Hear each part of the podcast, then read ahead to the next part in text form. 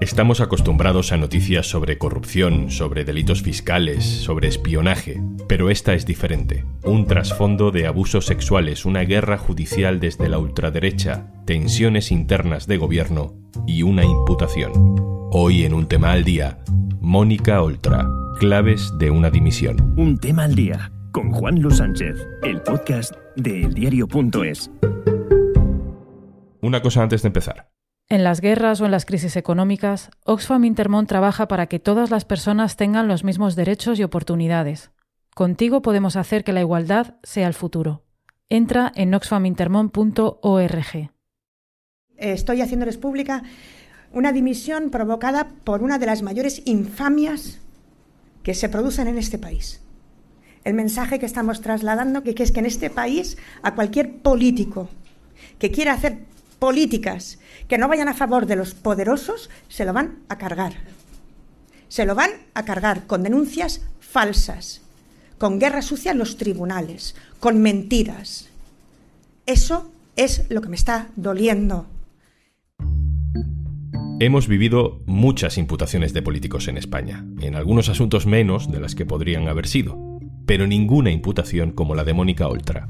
Y con Dick me en la cara ben alta, sabent la infamia que es esta, pero también les drets apretaes, molt apretaes.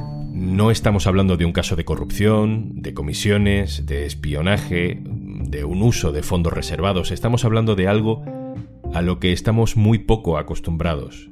Y por tanto, es más delicado, es más espinoso. Tenemos menos referencias, como periodistas, como ciudadanos, para saber qué pensar. Estamos hablando de que el marido de Mónica Oltra cuando ya se estaban separando, abusó sexualmente de una menor en un centro donde él era funcionario, era trabajador social. El juez ha imputado a 13 compañeros del exmarido de Oltra y también a Mónica Oltra para investigar si hubo algún tipo de maniobra para tapar el caso, para proteger al exmarido o protegerse ella. ¿Sabía Mónica Oltra que su marido, del que se estaba separando, era un abusador? Y si lo sabía, ¿estaba en condiciones de poder denunciarlo o de poder taparlo? Son preguntas que tocan aspectos tan personales, tan turbios de los juegos de poder en un matrimonio descompuesto, que hasta es incómodo como periodista acostumbrado a asuntos políticos tratar el tema. Pero es necesario, porque el trasfondo es grave, porque la imputación ha derivado en una dimisión y porque este caso nos lleva a otro tipo de reflexiones sobre la política. Así que vamos a ello. Lucas Marco, hola. Hola Juanlu, ¿qué tal? Lucas es compañero del diario.es en nuestra redacción en Valencia. Lucas, ¿cómo empieza todo esto? ¿De qué hablamos cuando decimos que el exmarido de Oltra fue condenado por abusos sexuales?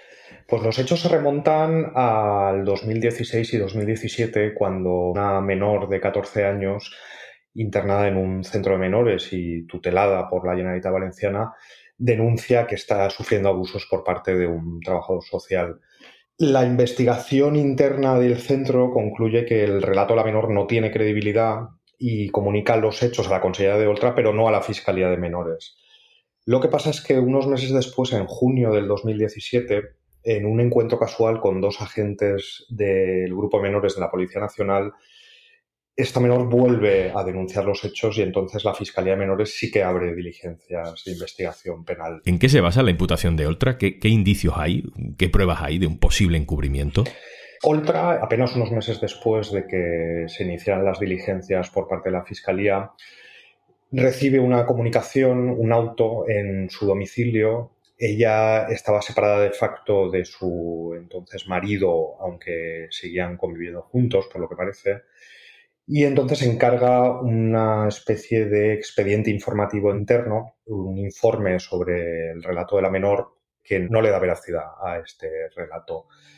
Esto digamos que pasa en paralelo al proceso penal contra Luis Ramírez, el ex marido de Oltra, trabajador social del centro, que es condenado a cinco años de prisión. Y la sentencia desliza que ha habido una suerte de investigación parajudicial por parte de la Consellería de Oltra. Y es entonces cuando el abogado de la menor denuncia estos hechos, es decir, la supuesta investigación interna de la Consellería y se abre unas nuevas diligencias por parte del Juzgado de Instrucción número 15, que es el juez instructor que imputa hasta 13 funcionarios de la Consellería de Oltra y trabajadores del Centro de Menores y que lo que pretende dilucidar es si Mónica Oltra quiso tapar de alguna manera o beneficiar la situación procesal de sus maridos.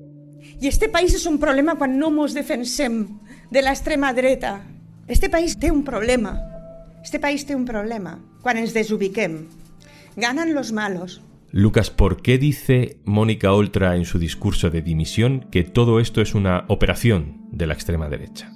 Bueno, es cierto que el abogado de la menor es un líder neofascista, concretamente el presidente de España 2000, José Luis Roberto, que también es abogado, y además hay una acusación popular que ejerce una asociación llamada Gobiernate, que es de la agitadora ultra Cristina Seguí, cuyo abogado es, por cierto, Pablo Delgado, que fue el letrado de Francisco Camps y en cuyo despacho trabaja hoy en día el propio Francisco Camps.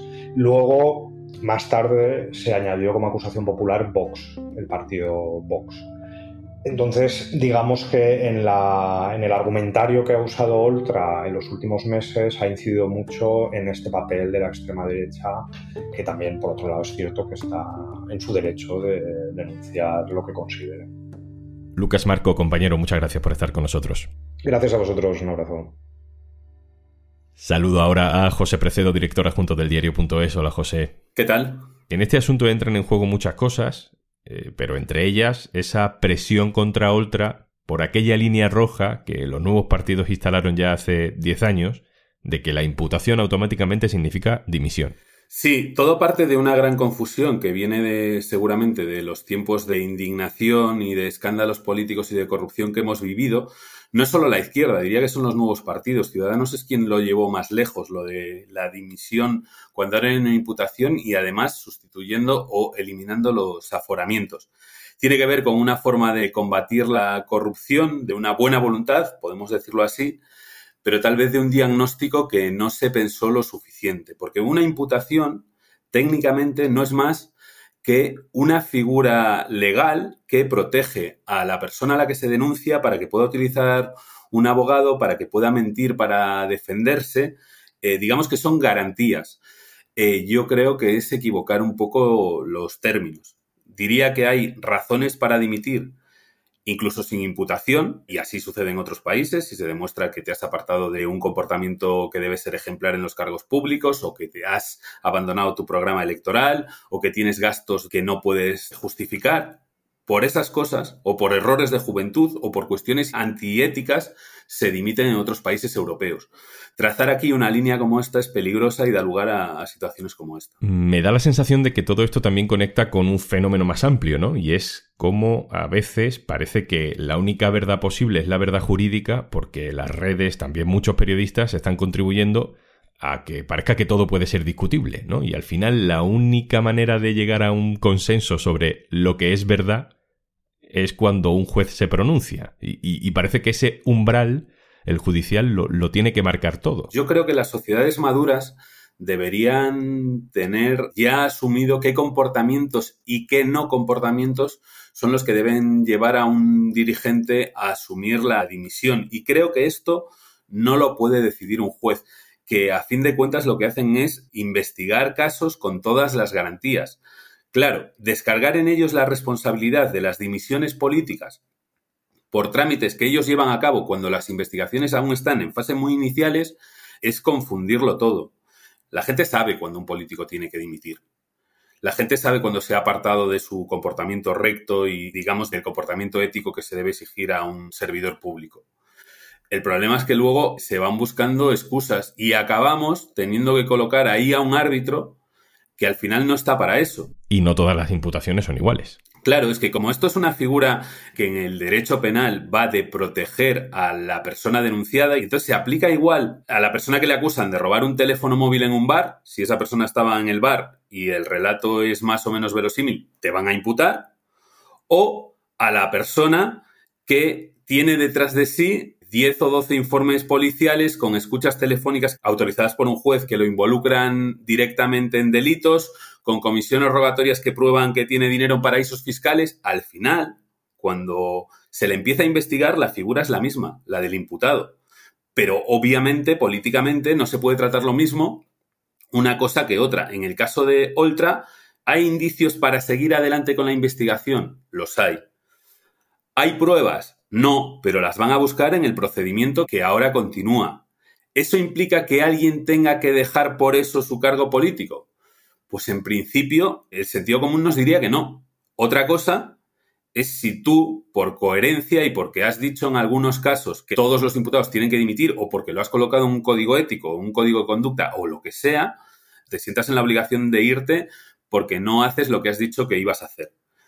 Pero legalmente no hay ninguna razón para que Oltra eh, dimita con lo que hay ahora sobre la mesa. Y esto no prejuzga que vaya a ser inocente. Nos referimos al momento actual. Claro, alguien podrá decir, mm, esto lo dicen porque son políticos de izquierdas. Eh, cuando pasa en la derecha, si hay imputación, que dimitan. Supongo que habrá gente que pueda buscar otros casos. El que se está poniendo ahora es Camps. Bueno, en Camps, a quien Oltra pidió la dimisión varias veces, tenía conversaciones y tejemanejes de todo tipo con una banda criminal que lideraba Correa y que le organizaba sus campañas electorales. Y tenemos aquellos mensajes sonrojantes de los regalos que le hacía llegar por Navidad Álvaro Pérez el Bigotes, condenado a no sé cuántos años de cárcel en no sé cuántos procesos distintos de Gürtel. Tenemos la relación con la gente que hacía sus campañas. ¿Camps salió absuelto de los trajes? Sí. ¿El PP ha decidido recurrir a Camps o recuperarlo para su primera línea política? No.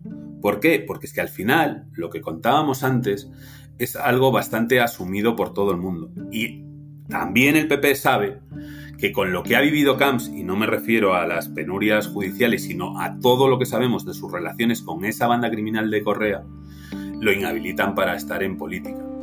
Que ningú se pregunte d'ací 20 anys, i no d'ací 20 anys, d'ací 20 mesos, què collons va passar en este país. Perquè este país té un problema, quan absol corruptes, quan M. Rajoy no és un indici i s'encausen innocents. I passen Vicky Rosells y Alberto Rodríguez y las niñeras. José, ¿a qué se refiere eh, Mónica Oltra cuando cita a Vicky Rosell, a Alberto Rodríguez y a las niñeras? Bueno, se refiere a toda una batería de denuncias algunas de ellas presentadas para conseguir hacer ruido en los medios y que se han quedado en nada, no desde luego la de Alberto Rodríguez, que ha sido condenado y ahora se va a ver si esa condena, por cierto, sin una prueba concreta, solo con el testimonio del policía supuestamente pateado, ahora se va a ver si esa condena obligaba a que dejase el escaño o no, lo debe dirimir el Tribunal Constitucional, pero luego hay una serie de piezas judiciales, de denuncias políticas, de supuestos escándalos que se judicializan y últimamente, sobre todo, contra dirigentes del espacio más a la izquierda del PSOE, que hacen ruido en los medios y luego se quedan en nada. El caso de Victoria Rosell es clarísimo. Se le obligó a dimitir y al final lo que pasó es que había un juez prevaricador que la perseguía y que va a acabar en la cárcel. Pero de entrada, Victoria Rosell, que luego pudo volver a la vida política, tuvo que dimitir y el ruido en los medios era ensordecedor, cuando la base de todo lo que se denunciaba tenía, como luego se demostró también judicialmente, muchísimas lagunas. Y el caso de la niñera es otro caso paradigmático. Se está investigando un fraude de fondos públicos por si una trabajadora del Ministerio de Irene Montero durante algunos días o algunas horas sueltas se hacía cargo de una de los bebés. No era una niñera, pero se ha instalado ya la idea de que era una niñera y de que estábamos pagando entre todos eh, a alguien de Podemos, no a alguien del ministerio, para cuidar a, a los bebés, cosa que no está ni mucho menos demostrada, pero titulares hay para elegir donde se quiera. José Precedo, compañero, un abrazo, gracias. Gracias a vosotros.